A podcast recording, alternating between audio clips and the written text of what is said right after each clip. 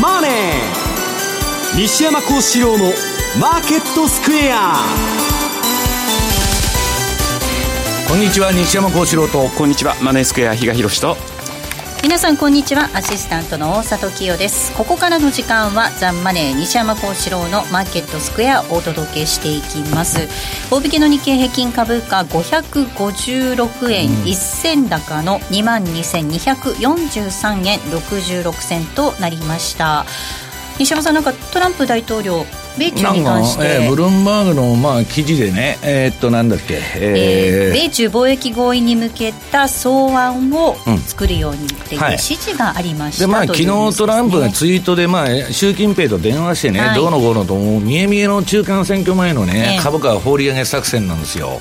でまあこれあのー、まあ秋の相場には魔物が住んでるって、まあ、かなり急落したんで、まあ、自立反発も含めてね、まあ、買い戻しも含めてこういう上げをやってるんですけど、うん。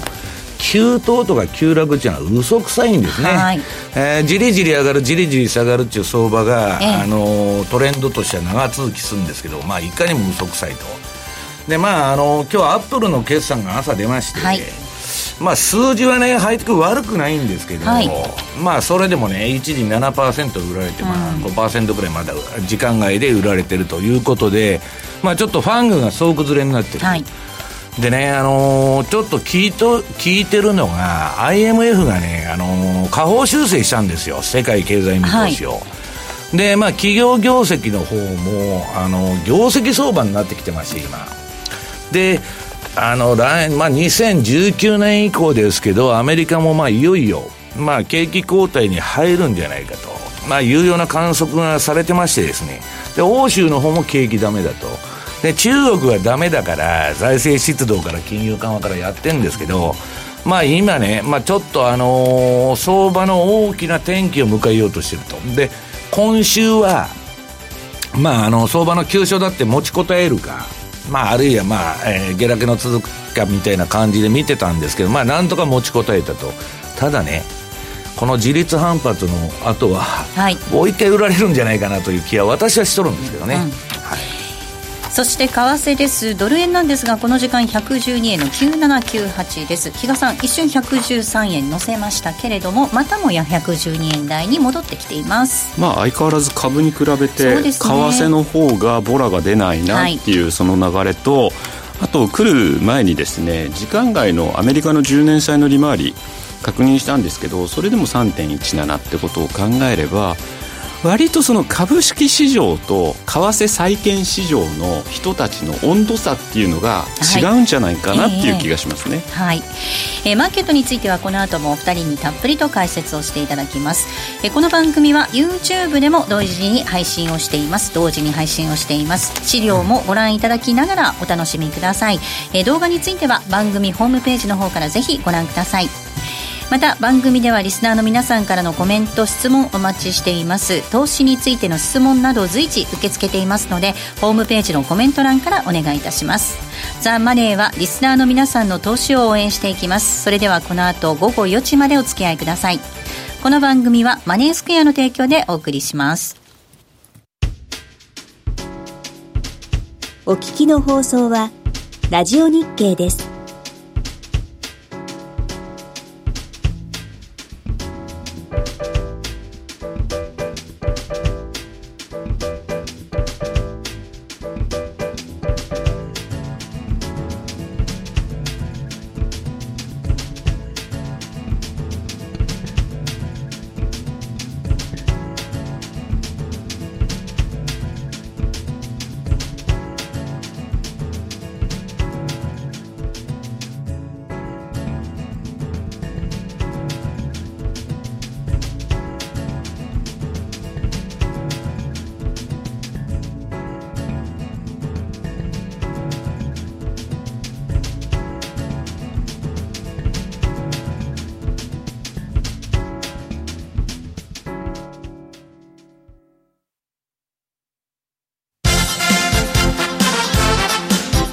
Today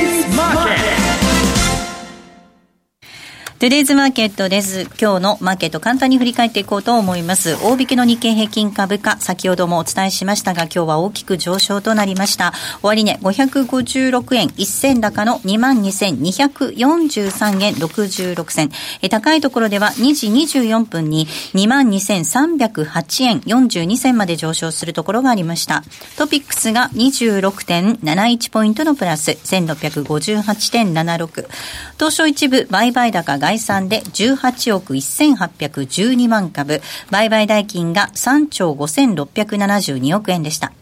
東証一部の売買代金のランキング。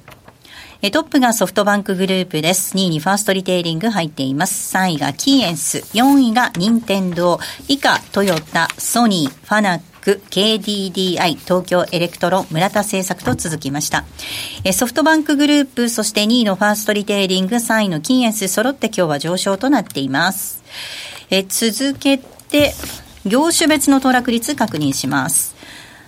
今日は33の業種のうち25業種がプラスとなりました。上げ幅大きかったのが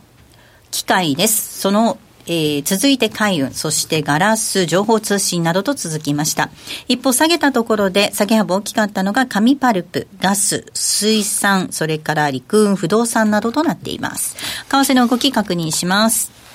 えドル円です。この時間112円の9596です。ユーロ円が129円の0409、ユーロドルが1.142427あたりでの動きとなっています。では、比嘉さん、マーケットのポイントをお願いいたします。はい。まず、まあ、今日この前にですね、あの、来る前にいきなり、そのトランプさんのですね、はい、草案を支持したというような報道で、はいまあ、爆上げしたというようなところではあるんですが、まあ、そうは言ってもこれ、ホワイトハウスからも何もコメントが出ていないし、かつ相対である中国からもですね、何もコメントが出てないのは、これどう受け止めればいいのか、それこそ先ほど西山さんがおっしゃってた中間選挙を前に、うん、まあ、株上げとこうよ。株が上がれば共和党に有利なんじゃないの、はい、というようなですね、そういうあれなのか、まあ、本当にある程度、習近平さんとですね、話し合いがついてるのかっていうのが全く分かんない状態で、これで、まあ、相変わらず株だけはですね、はい、ボラティリティが高いなと。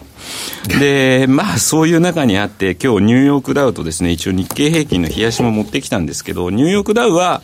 ここに来てですね、やっぱり200日移動平均線の上を回復するようなですね、ちょっと動きにはなってたんですよ。それに対してまあ日経平均、ちょっとやっぱり遅れてるな、うん、で、今日のこれ上げ分を入れたとしてもですね、はい、この200日移動平均線より相変わらずまだ下にいるというところからすると、やはりまだちょっとアメリカ株の方が元気はいいのかなと、ちょっとまた日経に関してはですね、ここから本当に超えていくだけの勢いがあるのかどうなのかっていうところはですね、これまた微妙なところに止まったなと。で、まあそういう中にあって株以外で何か気づいたことというと、まあ、えー、10月31日ですかね、あの時は確か、えっと、最後、ロンドンフィキシングにかけて、まあ、あの、ポジションの調整でドルが売られるというようなところあったんですけど、はい、それまでを見ると、やっぱり比較的ドルが堅調、ドルインデックス97っていうところも言ってましたのでね、うん。はい、まあ、そういう意味ではですね、為替はまあドル、えー、を中心としたですね、動きが続いている。ただ、その一方で、やはり懸念しなきゃいけなかったのがアメリカの10年債だと思うんですけど、その10年債利回りも、まあ、じりじりは上げてきてます、うん、ただやっぱり警戒水域と言われるという部分でいうと、3.2はまだ超えていないよねと。いうところがですね、まあ、為替相場、あと債券市場もですね、比較的株に比べれば落ち着いてるのかなというようなですね、そんな感じのまあ1週間だったと。まあ、中国に関しても一応、西山さんもですね、やっぱり7を超えてくると。要注意だろうというふうに思われてたのが、昨日結構下げたんですよね。ドル人民元ですね。そうなんですね。一気にまた、えー、7近辺、うん、えっ、と、6.97とか98を見たような気がするんですが、はい、そこから昨日92ぐらいまでボーンと下がってきてて、うん、で、今日またこれが、このニュースでですね、あの、またドル売りにはなってるかと思うんですけども、そういう意味ではまた、そういった不安要素っていうのが一つ取り除かれてるかなと。さらには上海に関しても、あ、2.44%上げてますね。っていうことを考えると、少し株式市場、上海の株も少しこれで安心なのかなというところではですね、まあ、一旦ちょっと、あのー、先延ばしになってるのかなと。この後また本当にこの、今日のですね、昼前に出たトランプさんの報道がどこまで本当なのかっていうところによって、うん、また株を中心にポラの大きな動きにはなるのかなという気はしてますけどね。為替の動きなんか見てみると、うん、逆にもうね、なんかね、あの、あんまりそんな材料に反応一瞬したけれどもって感じですもんね。そうなんです。だから、えっと、下も硬いんですよ。うん、下も硬いけど、上113ってくると、今度輸出は輸出で売ってくるしっていうのもあったりしてですね、そういう意味では、なんか本当にがっちり上も硬くて下も、うん、あ下も硬くて上上も重いの。完全なレンジになってるかなって感じですね。はい。えー、では西山さんにお話を伺っていきたいと思います。はい、まあ今、比嘉さんからもお話にありました、そのトランプさんの中国に対する急激なというか、まあ、ここに来てね、うん、いや、あの人はだから押したり引いたりするのが得意なんですから、もうね、人の心を、こう、まあ、ボラタイルにして、落としどころはね、10年、20年続けるんですよ。まあ、トランプの性格なんか変わりようがありませんから。だから彼のいいあのビジネスの交渉術そのままやっとるだけなんですね。叩きっぱなしじゃないんですよ。はい、いつでも持ち上げたり落としたりして、日本にだってそうですよ。だから結局日本のね、その交渉、まあ自動車ちょっと負けたると、で農産物で情報性何せと。で、日本がうだうだして何もしないと、今度為替条項を入れてくると、その後は。で、その後、それでも聞かないと、数量規制入れるんですよ、車の。そんなもんは過去の歴史見てたらね、それがどの段階で行われるかっていうだけの話で、貿易戦争自体が激化するっていうのは、私は変わらないと思うんです。うん、で、まあ今日中国株がね、まあこういうブルームバーグの記事で、はい、まあ上げてると。まあそれはいいんですけど、はい、えー、年初からもう28%下げとるわけです、中国は。ね、2、3%上がったって何の話だと。まあいうことなんです。だから対局見なきゃいけないんですけど、今日一日の動きじゃなくて。はい、あの、IMF がね、もう中国の景気っていうのは、まあ、こ今年6.6%予想を2018年してたんですけど、2019年は6.2。で、あの、ここに来てね、あの、中国だけじゃなくて、えっと、欧州も経験悪くなってきてる。うん、で、世界的にね、やっぱりまあこれアメリカで100ヶ月以上景気拡大して、ちょっと2000、まあ連銀の指数とか見てても19年以降は、さすがにね、まあ景気が悪いというとこまでいかなくても、減速に入るんじゃないかというその見通しがされとるわけですね。で、まあ為替のことで言っちゃえばですよ。えー、っと、これ今日資料持ってきまして、ドルインデックスとドルの底というのがあるわけです。で、これはまあ対局のぼやーっとした話で、まあ相場の実践にはまあ収益にはつながらないかもわかりませんけど、大体15年に1回ぐらいドルの底が来るんですね。で、不景気になるとドル安にするんです、アメリカは。好景気の時はいつでも、えー、強いドルは、米国の国益と言っとるんですけど、不景気になるとドル安政策取ると。で、これね、えー、っと、前回のボトム、まあこれ2011年ぐらいですか。はい。えー、ドルが底つけた後ずっと上がっとったんですけど、うん、私はね、この日本政府が独自にあの125円以上はいらんと思う。円安は地方経済が疲弊するだけだと、えー、物価もコストプッシュするだけで何にもいいことがないと。いうことで、そこから転換して、ただね、今皆さんそのドルが買われる時っていうのは歴史的にどういう時かっていうと、ドルの金利が他国に比べて相対的に高い時にいつでもドルが買われてる。それだけです、私の研究結果では。だからどこも金利が低い中、まあドルが先進国の中では一番高いんで、今ドル買いなんですけど、ただね、ドル円で言うと、えー、次の1987年から2018年。まあ今、次のじゃあドルのボトムはいつ来るのかっていうことなんですけど、今まだ他国に比べてアメリカの金利が高いんでドルはそう売られにくいと。かといって日本もあんまり円安になってくれくれると困るんだということで、動かないのが一番いいんですね。で、まあトランプはドル高けしからんって言ってるわけですから、で、まあそういうことで上下ブレーキがかかりまして、今これ月足見るとね、この黄色い場面が明らかに円高の局面。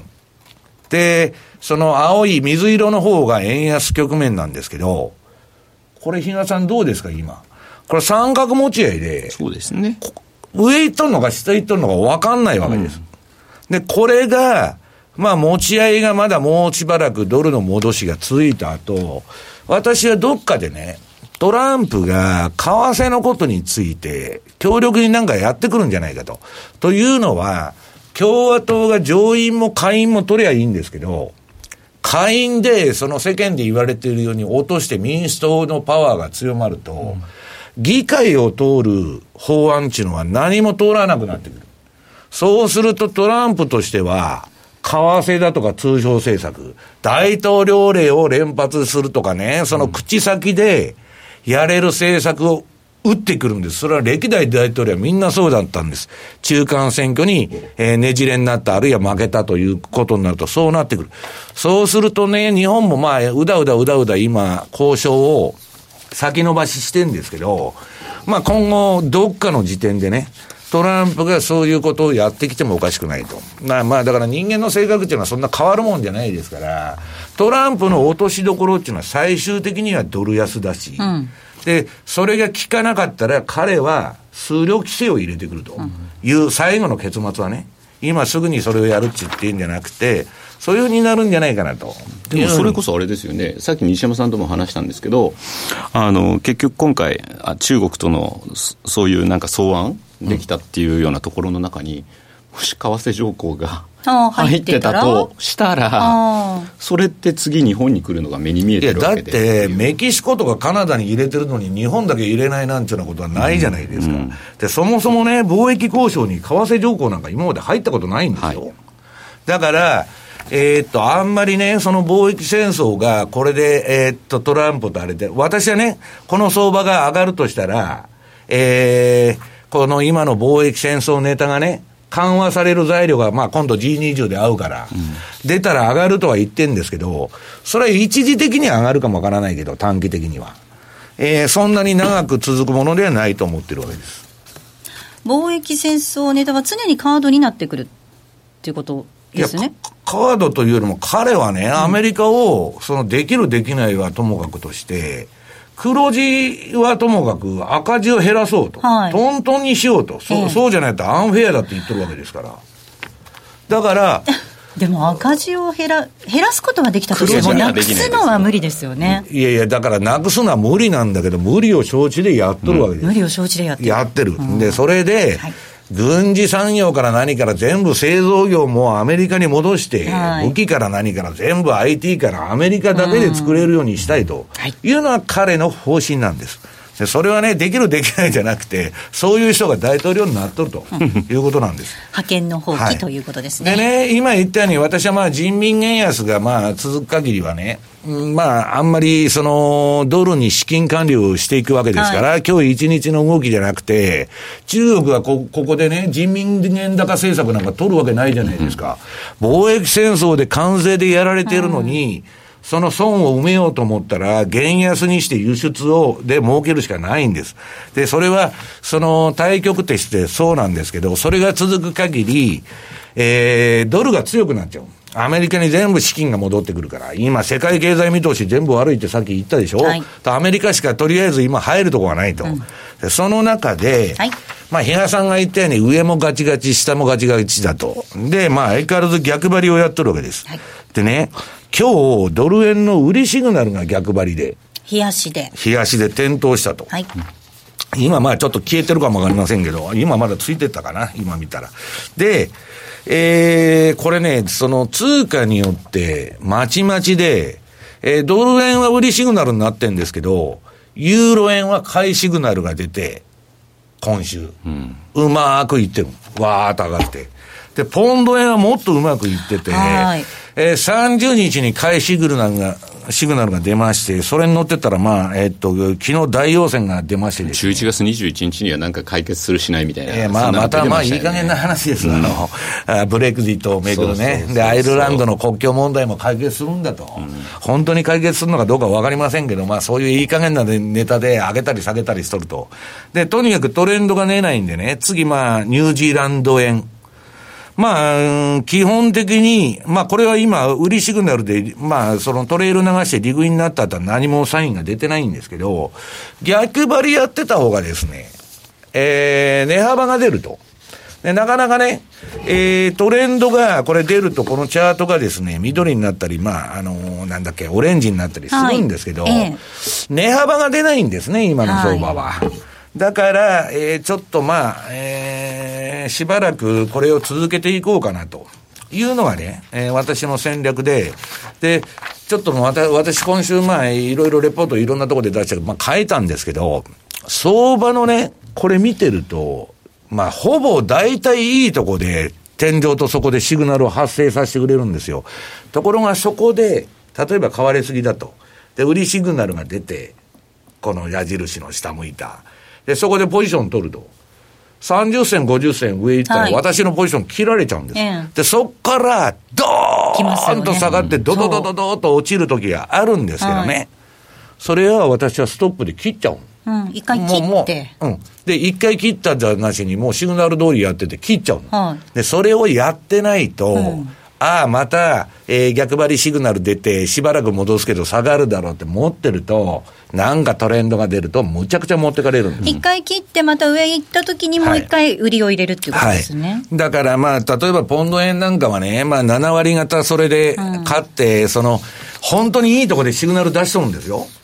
で、私が対局相場のあれとしたら今戻り売りですって言ってたら、相場感的にはみ、皆さん当たった当たったっていう話になるんですけど、相場の実践というのはそんだけ厳しくて、実は私は相場の予想が当たっててもですよ、ポジション切らされとるわけですから、うん、だから相場の皆さん予想が当たることと、相場で収益を上げることは何も関係がないわけです。だからぼやーっとした予想っていうのはいつか当たるし、その問題は当たる前に少しでも逆行ったり、あるいは大幅に逆行くと、めちゃくちゃやられると、うん、で、そこのところのコントロールというのがね、相場で収益を上げる一番、まあ、あの、重要なポイントだということだと思うんですけど。うん、えー、ドル円の冷やしで ATR チャンネルトレード見てみると、えー、ダウンシグナル、点灯中ということでございます、ドル円は売りになっとるのに、ユーロ円とかね、ポンド円が買いになっとるわけですよ。そうなんです。こういう相場っていうのは皆さんね、あの、ダイバージェンスってよく言うじゃないですか、トピック下がっとるのに日経下がっとるとか。本当に強い相場なら全部円安になる。はい、本当に、あの、円高になってる相場なら全部円高にならなきゃおかしいんだけど、まあだから大した相場じゃないと。ボリュームが伴ってないってやたら言いますよね、最近西山さん、ね、いや、私がボリュームが伴ってないっていうのは株式市場。うん、もう薄いとこバンバンバンバンやってて、で、私ね、今今週新聞社から聞かれて、いや、西山さんと、あの、リスクパリティファンドっていうのは儲かっとるのかと、本当に。組み返しますからね。で、このね、乱高下の理由がリ、ボラテリティ上がったら外す。うん、えー、下が、下がった方で買う、買うと。そういうポートフォリオの調整で儲けるっちゅうんだけど、まあ昔のね、80年代のポートフォリオインシュランスみたいなもんで、相場が下がれば下がるほど売ってくる。うん、上がれば上がるほどあ買ってくるみたいな動きになってんですけど、はっきり言ってあんまり儲かってない。で、今年はね、ブローカーに聞くと、順張りのファンドも、えー、システムですよ。うん、結構いかれてると。それだけ難しい相場なわけです。だから、このね、今、ボラティリティジャンプがこれで収まったと思うのは、まだ早い。まだ早い。はい。うん、あの、もう一回ですね、これあの、個別銘柄株とか見ると、調整相場に入ってるのが多くて2割以上下げて、うん、一旦こうなっちゃうと、戻りはもう一回売られるんです。うん、で、2番底取ってきてから、上がるっていうパターンが多いんで、まあ、このままずっといっちゃうかもわかりませんよ。はい、ハロウィンルールでね、えー、10月末から上げるということになりゃいいんですけど、まあ、そういうね、懸念は、うん、常にあるということです。ちなみに今日は、えー、アメリカの雇用統計の発表があります。ボラティリティジャンプのきっかけになっちゃったりとかするんですかね。雇用統計はもうあんまりならないでしょ。やっぱり。いや、だから、はい、まあ、いつでも言ってますように、はい、まあ、失業率が重要だと、うん、もう非農業はどうでもいいと、はい、いうことでございます。最近平均時給じゃないんですか、あだから賃金が今回はかなり上がるって言われてますので。ぐらいの予想ですよね。ええ、だからそこが本当にあれば。まあ、それで、まあ、債券動いて為替に効く可能性は十分あるわけですけど、うん、はい。はい。えー、今日は、えー、オンラインセミナーもあるということですね。はい、この後のマネスケアさんで比嘉さんとやりますんで。はい。ぜひそちらもご覧いただければと思います。はい、えー、ここまではトゥデイズマーケットをお送りしました。お聞きの放送は、ラジオ日経です。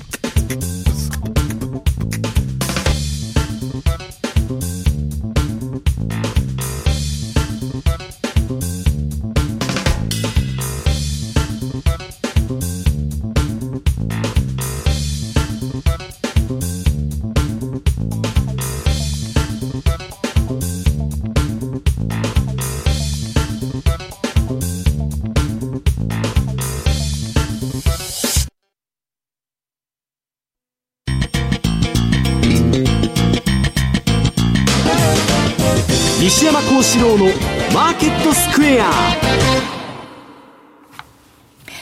さあ、このコーナーではマーケットの見方について西山さんにいろいろな角度で教えていただくコーナーです。今日のテーマです。はい、アメリカ株式市場とファングの今後ということでお話を伺っていきます。はい。もうここ数年アメリカ株をね、引っ張ってきたのは、まあファングとかね、えー、なんだ、マントだとか、まあなんだっけ、ガファだったっけ、なんだガファとかね、いろいろね。まあ、その、頭文字のことって言ってるビッグファイブとかね、まあ要するにハイテクノロジー株ですよ。まあ大概がアマゾンとかアップルが入ってるグーグルと。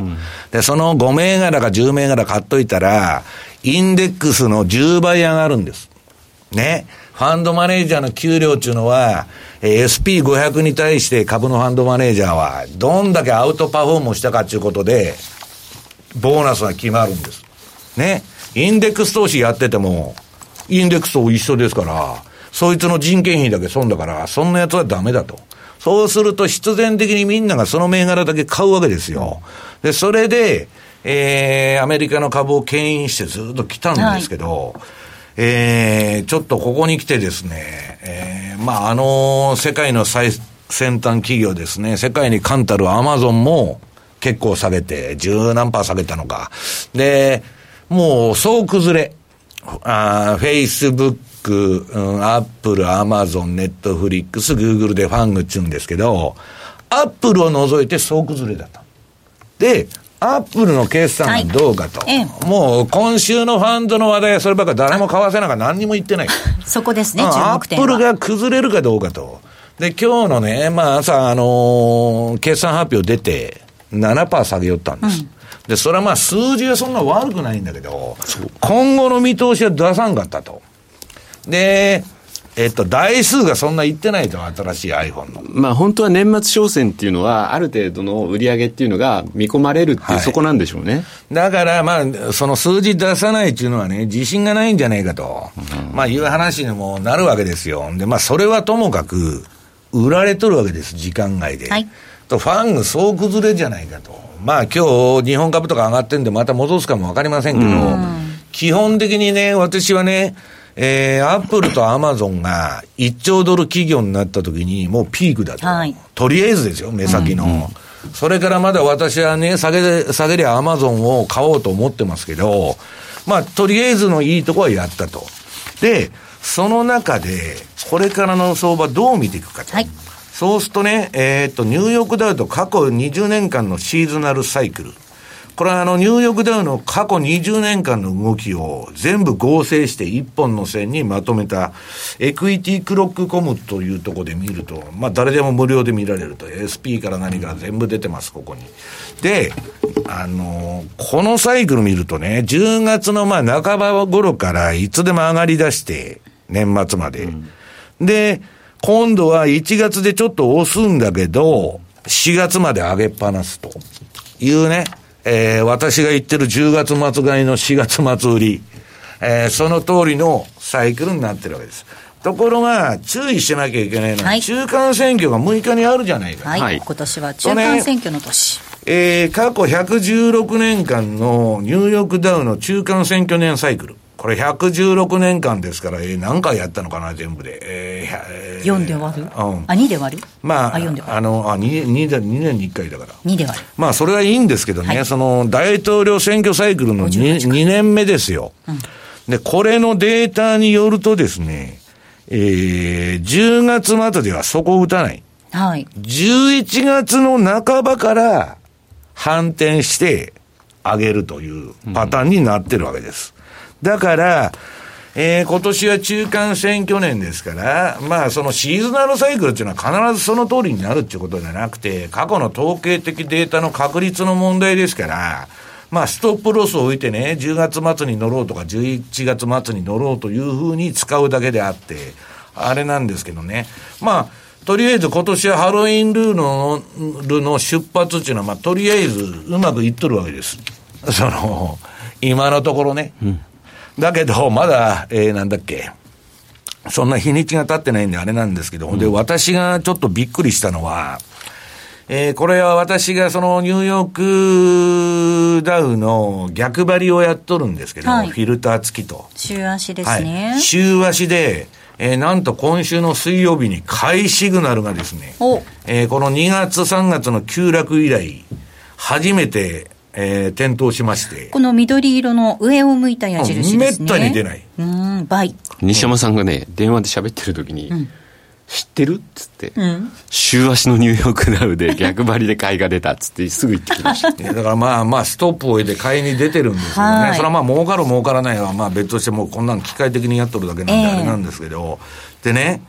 えー、出来高にこだわってるって日野さんが言ってるんですけど、この皆さんね、このニューヨークダウ週足とフィ,、えー、フィルター付き逆張りシグナルというニューヨークダウの週足の下。はい。これはね、今の、えー、相場っていうのは、史上最小の一般参加者。ボリュームを表しているところですね。一般参加者じゃなくて、プロばっかりがやっとる相場と言われてるわけです。でね、もっとも、この下の皆さん、出来高を見てください。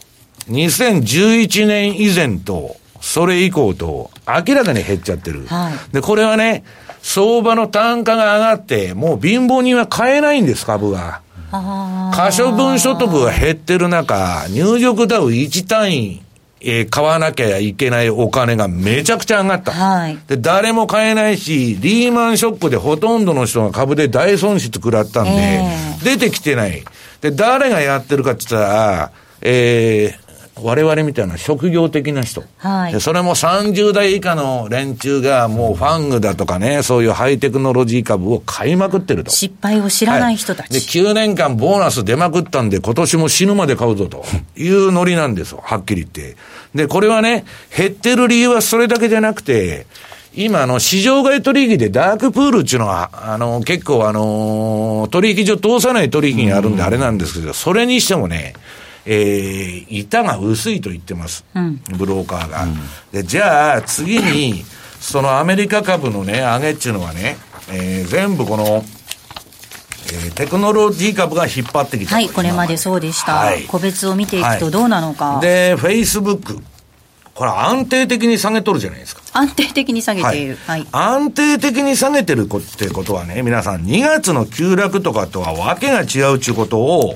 ここで気づかないとダメなんです。うん、その、ぼーっと相場見てると、2月3月の下げと一緒だという話になっちゃうんです。これは、業績が悪くなって下げてるから、フェイスブックはだらだらだらだら下げてるでしょ。うん、私が言うに、急騰急落は嘘くさいんだけど、こう、じりじり来るやつは。じりじり下げてるということは、そう、業績が悪くなって、安定的にフェイスブックは下げてるわけです。まあなんか材料出ましたもんね、ネガティブなね。いや、それはね、要するに、その、えー、っと、ヨーロッパで、こういう会社っていうのはね、何売って儲けてたかって言ったら、データを、個人情報を、うん、まあ日本円で言ったら何億っていう金で売れるわけです。そのビッグデータとして。うん、で、ボロ儲けしとったわけですよ。で、それが欧州で、けしからんと個人情報をいくらね、規約で、そうやって歌って承諾してるとはいえ、全部垂れ流しになってるじゃないかと。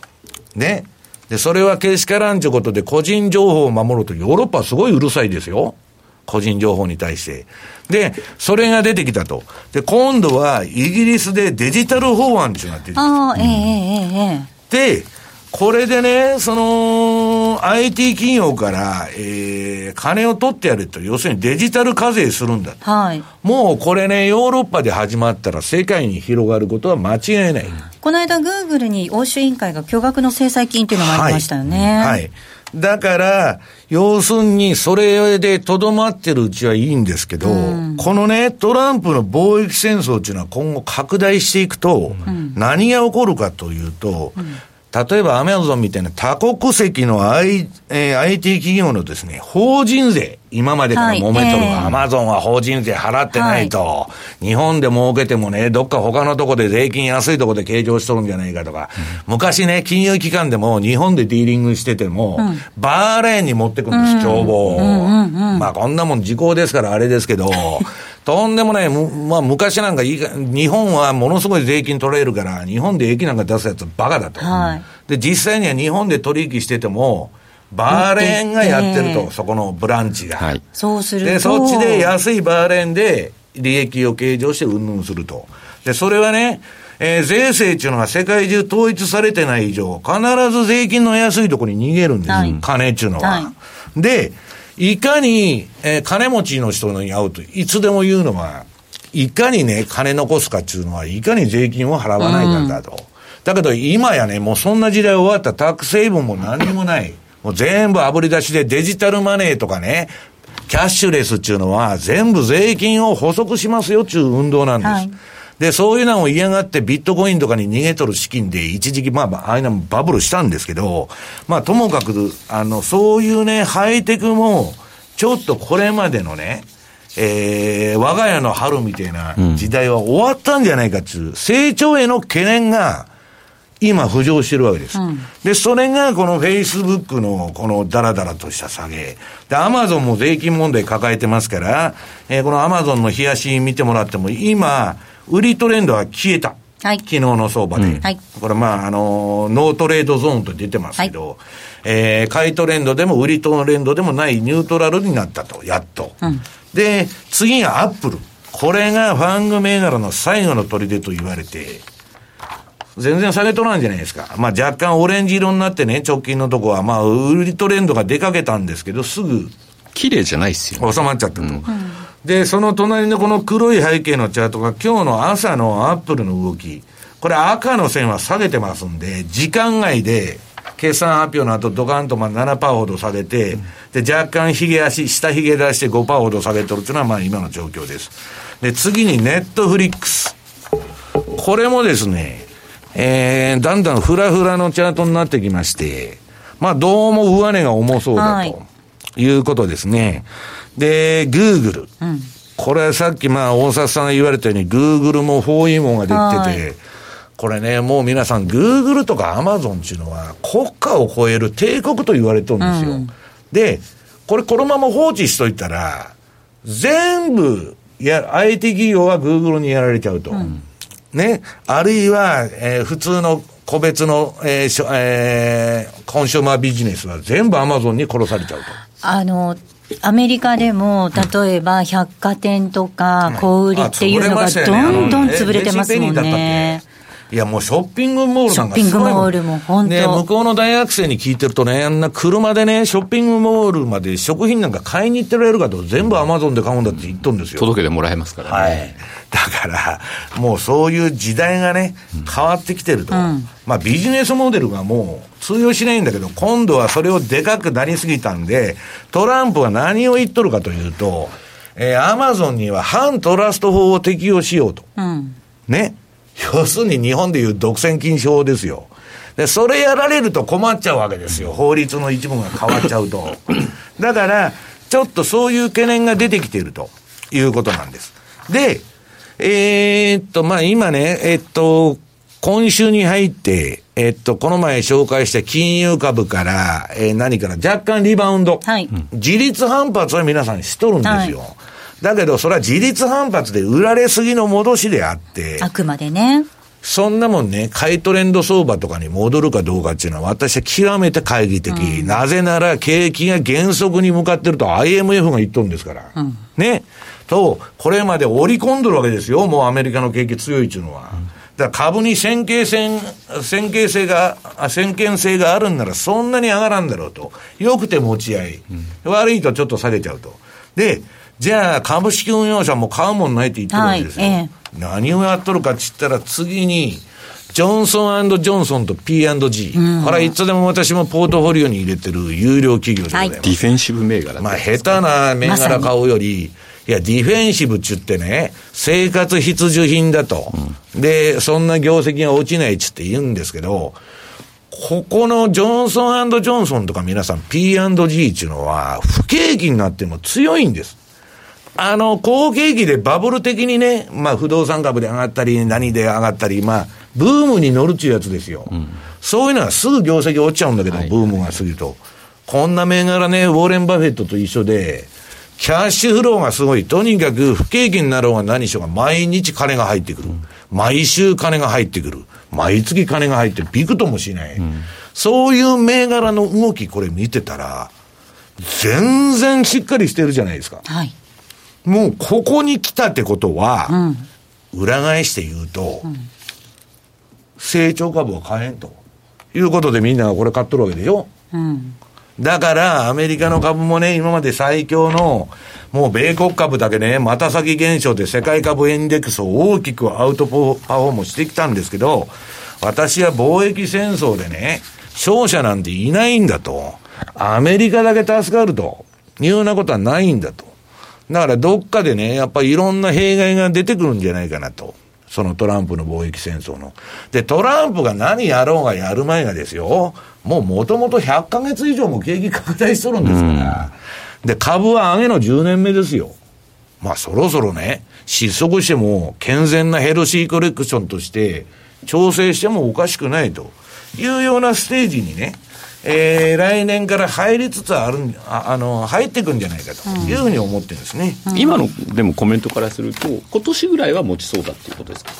いや、業績的には、だから悪くなるのは、えー、指標が、経済指標が悪くなっていくのは来年の3月以降。うん、これはね、みんな不動産が言っとんです。私の友達の不動産ファンドは、この前全部売り逃げたと、うん、この10年間やってきたポジション全部外したわけです。え。ー、最初は外さん言っとったんですよ。私がいくら売り逃げろって言っても、えーいや、もう、死母のファンドだったら、償還まで持ちきりゃいいんだと、うん、ね、損を計上する必要ないですから、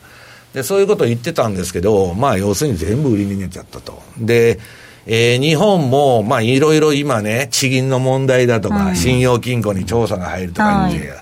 アパート関連の融資が全く止まりました。うん、だからそれはオリンピックまで持つかもわからないけど、うん、まあちょっとね、私は相場に最後まで付き合わないで、途中で降りる重タイプ、ファーストイン、ファーストアウトなんで、まあそんなもんでいいだろうと、最後まで付き合ってると偉い目に遭うというような考えでやってますんでね、まあ慎重にこれからはやっていった方がいいんじゃないかなと。いう感じがしとるんですけどね。どこで降りるかっていうのを間違えちゃうと大変なことになっちゃう。いや、誰も天井なんか相場の分かりませんよ。うん、だから腹八分目でいいじゃないかと。はい、もう10分目いくから、最後に付き合うわけです、同数に。で、自分だけが助かると思うんですよ、人間っていうのは。はい、天井で売ってやると、俺だけ。はい。みんないつでも引っかかってる。そういうもんなんですかね。はい、みんなね、一人だけ、一人勝ちできよう。あの、だから、あと3年上がるとしても、私はそれはね、3年上がる分捨てていいんだと。それを犠牲にして、ディフェンシブに行くと。固く行くと。いうことなんですね。はい。ここまではマーケットスクエアのコーナーをお届けしました。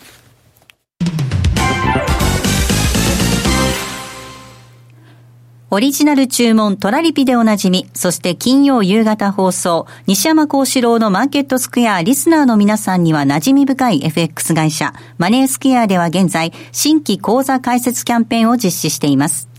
12月31日までに新規講座申し込みを完了し、2019年1月31日までに初回ご入金とキャンペーンエントリーをされた方には、書籍、実践 FX トラリピの教科書をプレゼント。さらに、期間中の新規成立高に応じて最大6万ポイントのマネースクエアポイントをプレゼントいたします。マネースクエアポイントは、マネースクエアに口座をお持ちの方だけがご利用できる独自のポイントサービスで、ポイント数に応じてギフト券やグルメなど様々な商品と交換することができます。また、マネースクエアが特許を取得しているオリジナル注文、トラリピの手数料が無料になり、あなたの資産運用がより手軽に始めやすくなりました。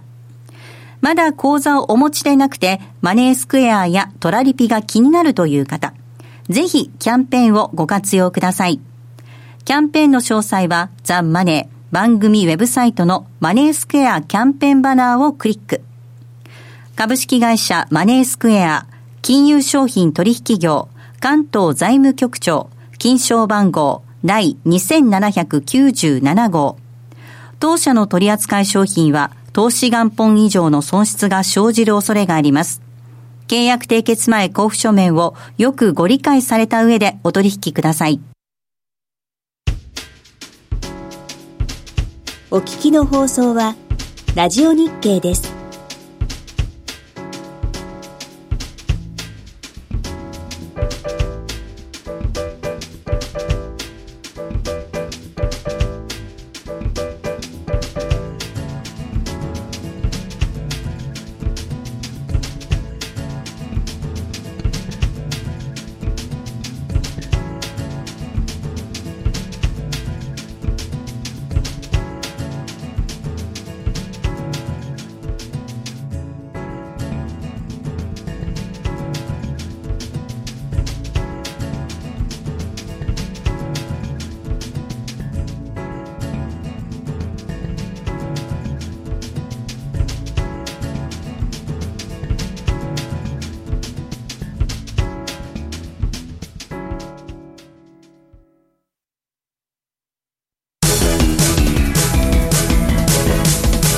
ット投資戦略。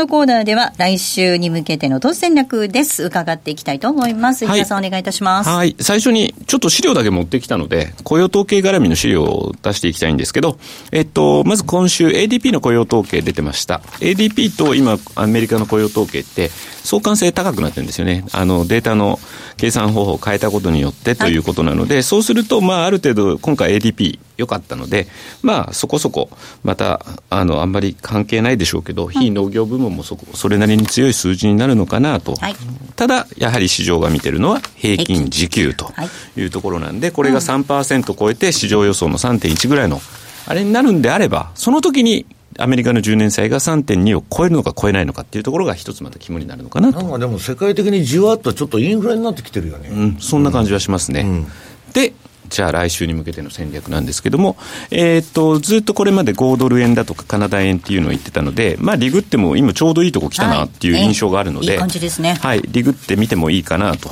いうのと、来週以降もし、えー、っとね、ドル円で、万万が一中間選挙で、111割れないと思ってるんですけど、うん、あれば拾っておこうかな、はい、逆にそういうところをですねああんまり下がらない印象を、うん、実は政府なんかも今ヘッジ付きのものを外してオープンで外債買うとかいう動きが出てるんでそういったところを狙ってみたい。もマイナスになっちゃうから、そうなんです さあ、今日はオンラインセミナーということで、先ほどもお話ありましたが、12月に入ると会場のセミナーも比嘉さんあるということですね。はい、今年最後12月16日は名古屋にお邪魔する予定です。はい、えー、12月16日には名古屋でセミナーを開催する予定となっておりますので、ぜひそちら、えー、近日中に詳細をまた。そうですね、はい、あの、ラジオ日経さんのホームページの方にですね、上がってくると思います。はい、上がってくると思いますので、ぜひお楽しみになさっていただきたいと思います。えー、ここまでは投資戦略のコーナーをお届けいたしました。お送りしてまいりました西山幸四郎のマーケットスクエア。そろそろお別れのお時間です。今日ここまでのお相手は西山幸四郎とマネースクエア比嘉宏と大里清でした。さようなら。この番組はマネースクエアの提供でお送りしました